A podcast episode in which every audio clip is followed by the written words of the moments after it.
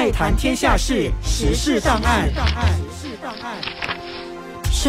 带你了解新闻背后你可能不知道的事。我是恩慈。在这个月十号，世界第二高摩天大楼 Merdeka 幺幺八摩天楼由国家元首 Al Sultan Abdullah 和元首后敦固 Aziza Amina 主持开幕仪式。这也意味着我国正式拥有新的地标，欢迎我国和外国的游客前来参访。Merdeka 幺幺八摩天大楼是一座由国民投资机构 PNB 开发的地标，并由澳洲 Fender Casa Lili 建筑事务所所设计，Medica 幺幺八的高度达到了六百七十八点九米，不止高过了拥有四百五十二米高的吉隆坡双峰塔，甚至还超越了六百三十二米高的上海中心大厦，成为了世界第二高的摩天大楼。大厦最高层设有幺幺八号的观景台，成为了东南亚最高的观景台。大厦的外观以三角形的玻璃板组成，而设计的灵感则来自我国传统艺术。和工艺品的形状所创造的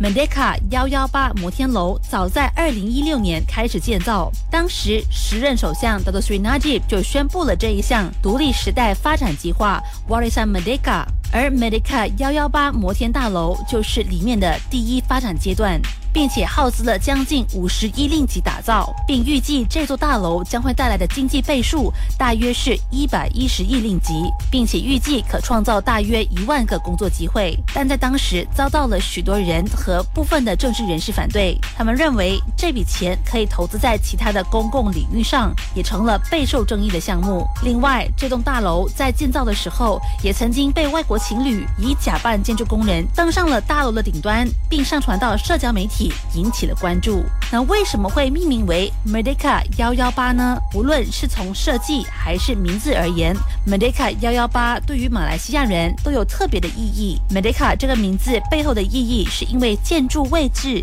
靠近莫迪卡体育场 Stadium Merdeka 的遗址，而这个地方见证了我国在一九五七年独立宣言这个重要的历史时刻。不仅如此，Merdeka 幺幺八的尖塔更是象征着我国的独立之父 Tunku Abdul Rahman。在当时举手宣誓并高喊 Merdeka 七次的手势，因此这座建筑物对于我国民众来说是意义非凡，也象征着我国的骄傲。国家元首也说，这座大楼可被视为马来西亚经历独立曲折后取得的辉煌成果，同时也体现出了国家在多元文化中的团结，代表了高度的民族主义和共同前进的精神。除了有幺幺八观景台之外，大楼还设有一个专注于马来世界纺织品的纺织博物馆，一所专门为七岁以下儿童建造的托儿所，以及一座可容纳多达三千人的清真寺 Masjid Merdeka。另外，Merdeka 幺幺八摩天楼设有购物中心以及可容纳一千人的酒店宴会厅。